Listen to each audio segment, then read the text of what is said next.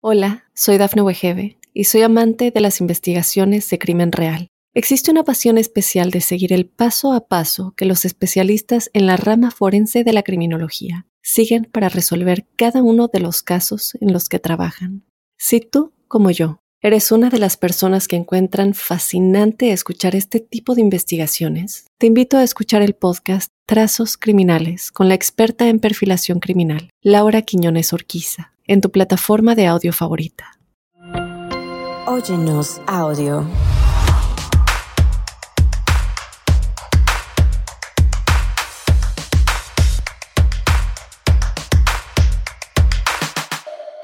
En Estados Unidos, cerca de 3.4 millones de hispanos trabajan en el área de la construcción, pero pocas mujeres están en esta industria. Acompáñenme hoy a conocer la historia de mi invitada Jessie Amador. Hola Jessy. Hola, ¿cómo estás María? Mucho gusto. Muchísimas gracias. Igual, gracias por abrirnos las puertas y por venir a contarnos tu historia en este episodio de Sueño Millonario. Ah, el placer es mío, como siempre, ser parte del mundo de nuevo. Y este, esta es una pequeña remodelación en un basement. Okay. Eh, le estamos añadiendo lo que es unos cuartos extra, eh, poniéndolo como un mini apartamento de dos cuartos, la salita y la cocina. Antes no tenía nada, ahora ya va a ser como un apartamento. Perfecto, vamos a ver el basement donde Jessie me va a contar su historia de éxito en este país. Con mucho gusto. Gracias por acompañarnos en este episodio de Sueño Millonario. Hoy estamos aquí con Jessie Amador. Jessie, gracias por abrirnos la puerta de uno de tus lugares eh, de trabajo para contarnos tu historia. Yo quiero contarles que Jessie la conocemos ya hace varios años, hemos estado muy cerca de ella siguiendo su historia en mundo hispánico y que es una historia tan inspiradora que decidimos llamarla nuevamente para que viniera a hablar con nosotros, para que viniera a decirnos cómo se ha convertido en una mujer gigante en el mundo de la construcción dominado por hombres. Jessie, bienvenida a nuestro programa. Gracias por la invitación de nuevo, gracias a Mundo también por hacerme parte otra vez de este hermoso programa y de darme la oportunidad de, como dice usted misma, eh, de hablar un poco sobre todo lo que estamos haciendo nosotras las mujeres ahora en la construcción también, que no solo los hombres pueden, lógicamente. Ahora hay muchísimas mujeres en la construcción que están empoderando el mundo de esto. No solo en lo que es la construcción, también en limpieza, en dueños de negocio, de todo. Ahorita la mujer está empoderada bastante. Están arrasando, estamos arrasando. La verdad que sí. Jessy, comencemos con tu historia. ¿De dónde vienes? ¿Cuándo llegas a Estados Unidos y por qué te vienes a este país? Yo me vine eh, por el desierto de Arizona, vine para acá, me costó mucho llegar, fue una travesía grande realmente, pero pues de eso uno aprende a valorar muchas cosas en la vida. Eh, el papá de mis hijos se vino primero con mi hija cuando ella tenía cinco años y después me vine yo a los ocho meses. Eh, empecé haciendo muchas cosas aquí, limpiando apartamentos, limpiando habitaciones de hotel, housekeeping. trabajé en una chocolatera también, de labor. Por último, me enseñó a trabajar en la construcción el papá de mis hijos. Empecé a trabajar con él, me enseñó. Tuve un buen maestro en ese tiempo. Gracias a Dios abrimos una compañía como todo, altas y bajas. ¿Hace ya cuántos años abres En el 2014, en noviembre del 2014 la, la registramos en Georgia con seguro y todo. Ya ahora ya tenemos licencia del estado, del condado, ya trabajamos fuera del estado, no solo en Georgia. Tu empresa se llama 7J Construction. 7J Construction Inc. Inc. Buenísimo. ¿Cuántas personas más o menos empleas y cuál es el proyecto más grande que has realizado? El proyecto más grande fue el que en ese, inclusive en ese momento hablamos, el de Alabama. Pero cuando me llaman que trabaje fuera del estado con labors, demolición y todo eso, hemos andado 60. Este año anduve 60, 40. Es depende del proyecto. Claro. Eh, el año pasado anduve en Lake Charles también, 60 labors, 50 y ahí andamos. Donde hay desastres, ahí anda. Ahí está Jessie. Y tú eres la jefa, la mera mera de la empresa. Sí, tengo, como le digo, el padre de mis hijos es mi partner, pero pues todo es en familia. Jessie, tú tienes una historia muy peculiar. Tú trabajaste en Honduras de mesera, ganabas, me cuentas, 50 dólares la hora. 50 ah, dólares el mes. Al mes. Hablemos un poquito de eso, de eso que te hace salir de allá de Honduras y decir, no, me voy a Estados Unidos como sea. Eh, es que esa es la cosa, que la mayoría nos venimos por una vida mejor, por, por darle una vida mejor a nuestros hijos. Eh, allá trabajé de mesera, trabajé en TG Friday, trabajé ahí donde ganaba 50 dólares al mes. Era mi sueldo más los tips. Quiero llevarte de vuelta al momento en el que decides venirte a Estados Unidos. Me dices que se viene primero el papá de tus hijos y luego tú decides cruzar la frontera. Sí. Eh, con tu hija chiquita. No, eh, yo crucé sola. Tú cruzaste sola. Háblame de, ese cruce. Háblame de ese momento porque yo sé que es algo que muchos inmigrantes viven, mucha gente está en ese, en, esos momentos, pasan por momentos muy duros. ¿Cómo fue tu travesía? Mire, yo, yo me vine con una amiga de Honduras con exactamente 40 dólares y 500 lempiras. 500 lempiras ahorita son como 20 dólares. Eh, eso es lo que traía básicamente de Honduras. Llegamos, eh, cuando estábamos en Guatemala, nos hicieron cruzar el río de Guatemala a Ciudad Hidalgo, a México. Nos hicieron cruzar el río en Brasil y en Brumer con la bolsa y la ropa aquí. O sea, venías desnuda. Sí, cruzamos el río, de ahí nos esperó una combi. Eh, nos llevaron para un, donde, como un albergue, no es albergue, un hospedaje donde había muchos, puros inmigrantes habíamos. Después ahí estuve muchos días porque no tenía quien me ayudara a pagar mi viaje, no tenía quien. El papá o sea, estabas metida ahí, pero no, podías pagar salir. Exacto, no podía. Eh, de ahí conseguí ayuda y de, de, Ciudad Hidalgo al DF vine escondida en, un tráiler en, en la cabina abajo Ahí veníamos dos menores de edad y yo de mujer. Veníamos escondidos hasta el DF. De ahí llegué al DF, me sacaron papeles mexicanos, anduve paseando por el Zócalo y todo eso. Fue una aventura muy, bonita, eso sí me gustó, nos atendieron muy bien. De ahí agarramos buses hasta llegar a hasta Sonora. Puros buses. Y pues me decían, güera, no me, no me identificaron nunca como hondureña. Siempre creían que era mexicana. Y ya cuando llegué a Sonora estuve como tres días en un hospedaje y de ahí cruzamos el desierto. Nos, dieron dos botes de agua cada uno y nos dijeron que íbamos a caminar toda una noche. Eh, caminen hasta enfrente, ahí van a ver unas luces. En esas luces ahí va a estar la calle. Esas luces eran como a las 10 cuando él nos dijo y se nos hicieron larguísimas. Llegamos como a las 2 de la mañana, llegamos a, la carretera, como el 316, unas carreteras solo de ida y venida. Eh, nos cayeron los de migración, las patrullas y todo. A los muchachos se los llevaron, a mí me llevaron al hospital. Estuve en un hospital de Phoenix cuatro días interna. ¿Te estabas muriendo? no, no, no, no. Estaba deshidratada, pero mis tenis, yo traía tenis, mis tenis se pegaron con el calcetín y me quitaron las, son 10 dedos, las 10 uñas de mis dedos, me las quitaron el calcetín y el, el tenis me lo arrancaron, porque estaba completamente pegado, de la calor, sí. Y me se derritió el zapato. Sí, se derritió y me pusieron, me ponían morfina en el ombligo para que no se me colara la sangre por estar este tanto tiempo solo sentada y con eso. Fue un poquito feo, ya. Sí. y me escapé, me llevaron a pasear supuestamente afuera, me quité todas las agujas y vámonos en bata. Y llegué aquí a Atlanta los tres días después a ver a mi hija y hasta ¿Cómo fue ese momento cuando viste a tu hija? muy bonito, la verdad, después de no verla en varios tiempos, después de lo que pasé, e incluso eh, mi mamá cuenta todavía esa historia, en Honduras ya me hacían muerta porque decían que porque no sabían de mí tantos días. Entonces me estuvieron en los noticiarios, en Honduras hay un noticiario que se llama Abriendo Brecha. Ahí me tenían con fotografías, ahí buscándome, porque creían que yo no estaba. Y yo, gracias a Dios, sí estoy. Hola, soy Dafne Wegebe y soy amante de las investigaciones de crimen real. Existe una pasión especial de seguir el paso a paso que los especialistas en la rama forense de la criminología siguen para resolver cada uno de los casos en los que trabajan. Si tú, como yo, eres una de las personas que encuentran fascinante escuchar este tipo de investigaciones, te invito a escuchar el podcast Trazos Criminales con la experta en perfilación criminal, Laura Quiñones Orquiza, en tu plataforma de audio favorita. Hoy, después de muchos años de esa travesía donde ya has logrado establecerte en este país, tienes a tus hijos, tienes incluso un nieto. Eh, ¿Valió la pena? Vale la pena completamente. Yo le digo a la gente que el sueño americano existe, solo todo está en la mente también de uno. Si uno quiere triunfar, uno comete errores, pero pues todo en esta vida así. Si no caes, no aprendes a levantarte. Tú me contabas, Jessy, que cuando empezaste en este campo de la construcción tienes una historia muy buena de tu inicio. Quiero que me cuentes un poco de cómo arrancaste en este mundo de la construcción, que es un mundo dominado por hombres. Era, por favor. Era, ahora ya no. Eh, era, es muy, ¿Cómo arrancaste? Es muy ah, raro eso porque todavía me daba pena contarlo antes, ahora me da risa.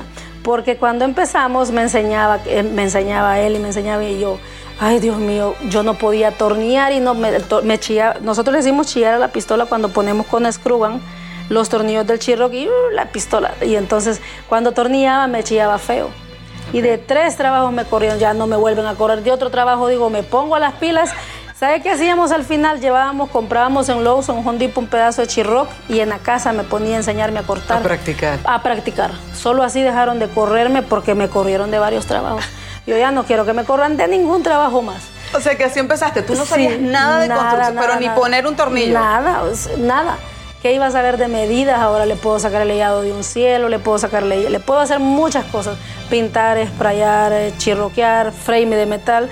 Y, pueden decir, no, que es, jefa nomás, que porque anda uña. Yo puedo hacer el trabajo. Si yo le digo está mal hecho es porque yo lo hago, lo puedo hacer. Entonces, no, a veces no solo es decir que puedo, sino que saber hacerlo. De ese momento en el que empiezas, digamos, no sabías, aprendiste, empiezas ya a tener tus primeros trabajos en construcción, llega el momento en el que decides armar tu empresa. Sí, empezamos sin la compañía, pero nos fue mal, nos robaron varias, varios, no nos pagaron por medio de eso aprendimos de que teníamos que tener compañía. Que es algo muy común, le pasa muchísimo a muchísimos que trabajan en la construcción. Inclusive todavía recién agarramos un trabajo no hace, no hace tanto tiempo y por no firmar un contrato te roban. O sea, hay gente que se cree que tienen compañías ficticias y te roban. Le haces el trabajo, ellos cobran y se roban el dinero. Claro. Entonces yo por eso, antes de mandar a trabajar a alguien, siempre mejor firmo contrato. Si no firmo contrato, no va nadie. Te lo enseñó la vida, los golpes. La vida, los golpes y las deudas que me dejaban. Claro. Hay que aprender. Totalmente. Decides armar tu empresa, eso es 2014 más o menos. Y ahí empiezas con el negocio. Cuando empiezas a conseguir tus primeros trabajos, empiezas a hacer contratos, empiezas a contratar gente para que trabajen sí, contigo. Empezamos a contratar gente. En muchos trabajos pagan por contrato, por hora, y uno ya contrata a la gente y así. Hablemos un poco ahora de, crecimiento, ¿no? Tu empresa, tu empresa arranca 2014, empiezas a tener tus primeros contratos y llega ya un punto en el que te conviertes en una mujer de la construcción. ¿En algún momento te has sentido discriminada o te ha costado más por ser mujer? Sí, me costó más, me ha costado más y todavía me sigue costando más porque por lo general los contratistas grandes es donde imperan más los hombres. Claro. Entonces cuando uno llega a una construcción y, o a una oficina y dicen, escuchan el nombre Jesse, esperan que Jesse es un hombre. Porque Jesse es un nombre unisex. claro, aquí en Estados Unidos para hombres y mujeres. Entonces, y cuando llega Jesse, oh, eres mujer. Yo sí. Entonces se hace como un poquito, yo me siento a veces como que, se me baja un poquito el ánimo, pero después cuando empiezo a platicar y hablamos del trabajo y eso no, todo bien. Entonces, eh, sí es un poquito a veces complicado, la verdad. Pero eso es porque mujeres como tú han abierto el camino, tú has abierto el camino. Creo que fui una de las primeras pioneras en Atlanta. Eso que ahí quería llegar. Sí, que eres una de las primeras mujeres de, Atlanta que empieza a entrar en fuerte en el campo de la construcción y que empieza a convertirse en la jefa en grandes obras, con muchas personas trabajando contigo. Y eso es un camino que tú abriste para muchas mujeres que vienen detrás de ti. Y ahorita hay muchas que eh, han abierto con hay hasta mujeres que hacen gabinetes, granito, de todo. Yo quedé como asustada y he estado viéndolo hasta a nivel nacional. Últimamente no he trabajado en Atlanta, he estado trabajando más fuera del estado. Y yo voy, yo hago el chirro, el frame, y ahí entra una muchacha jovencita, yo hago todos los gabinetes, y yo, wow. Y se siente uno bien porque dice, qué bien se ve, se siente uno ver mujeres todavía más jóvenes imperiando en el mundo de la construcción todavía, y bien fuertes. Vamos, te voy a llevar a otro tema que es súper álgido para los latinos y es el inglés.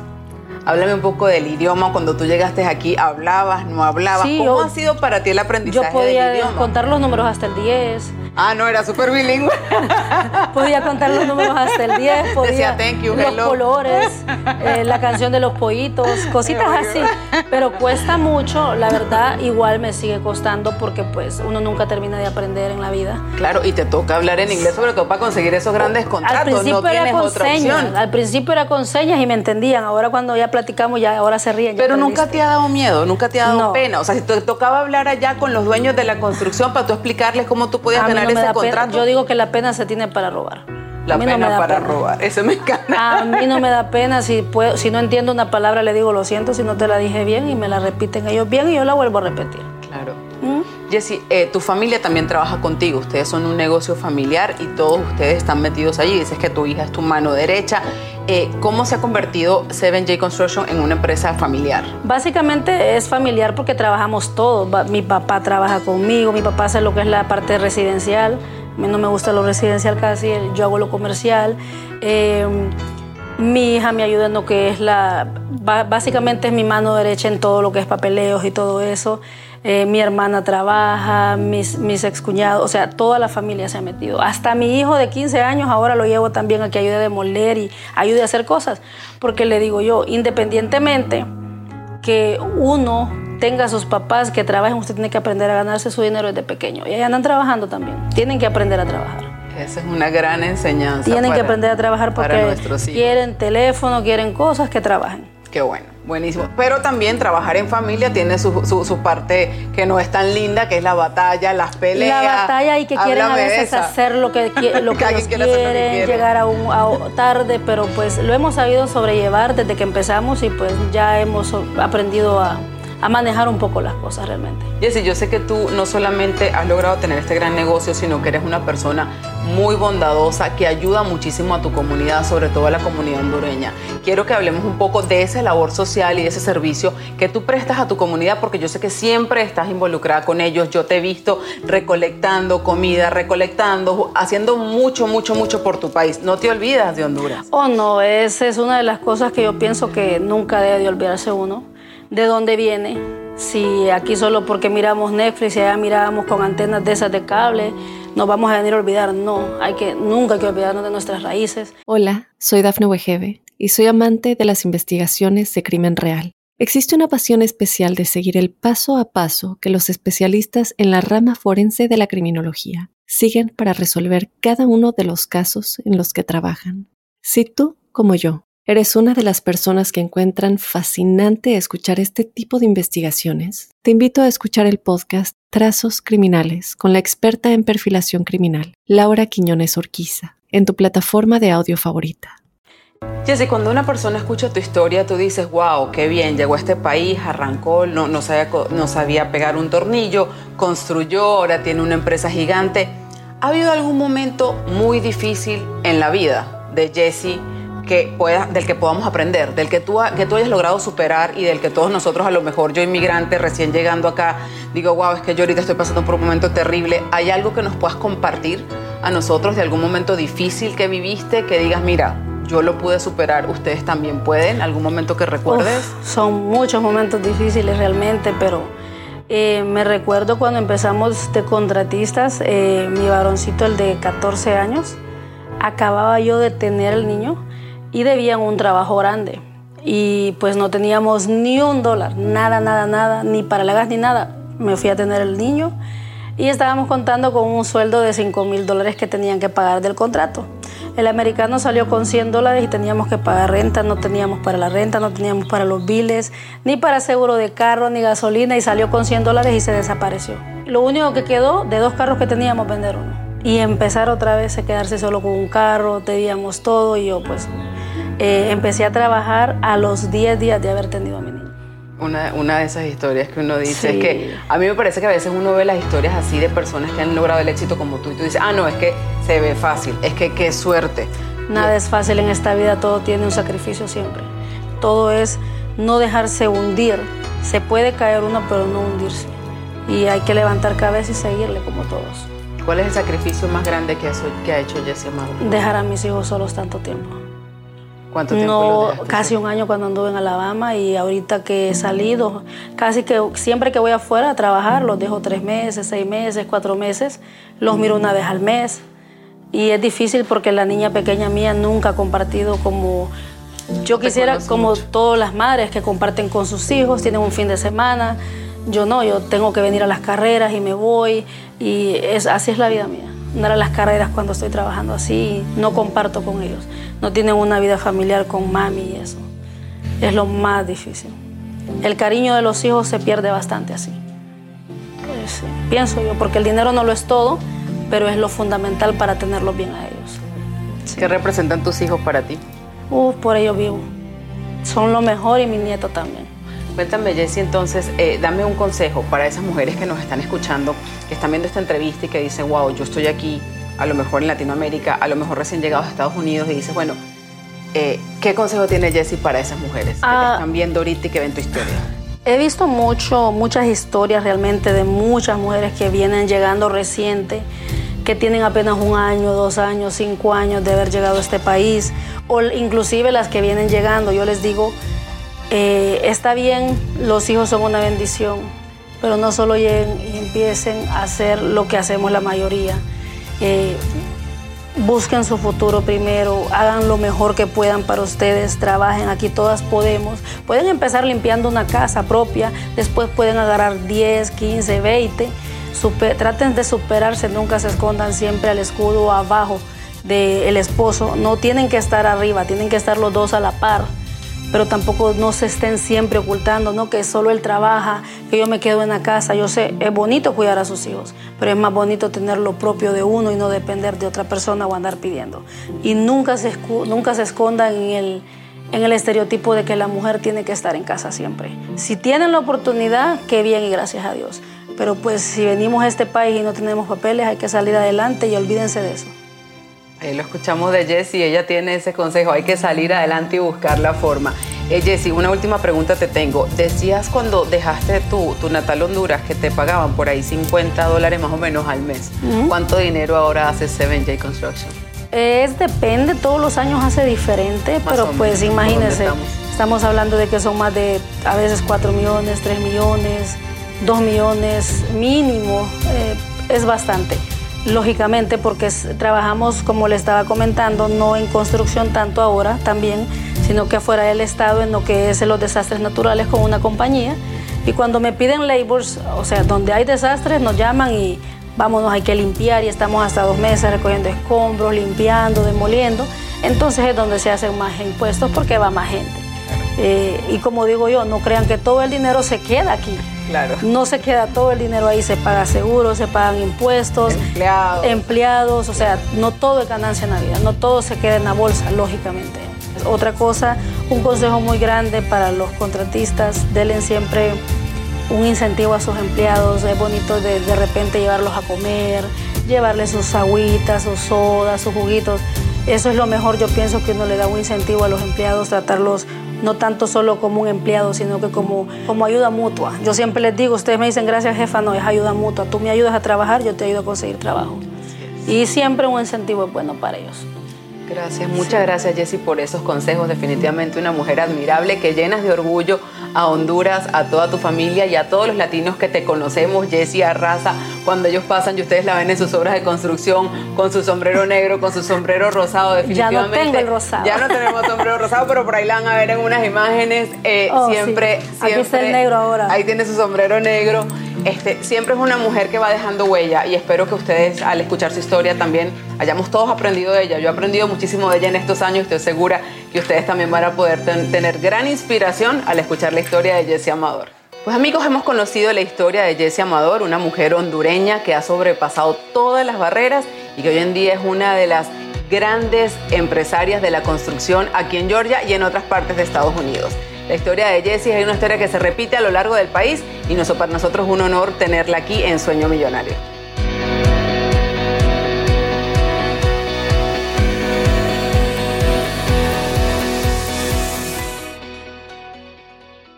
Hola, soy Dafne Wegebe y soy amante de las investigaciones de crimen real. Existe una pasión especial de seguir el paso a paso que los especialistas en la rama forense de la criminología siguen para resolver cada uno de los casos en los que trabajan.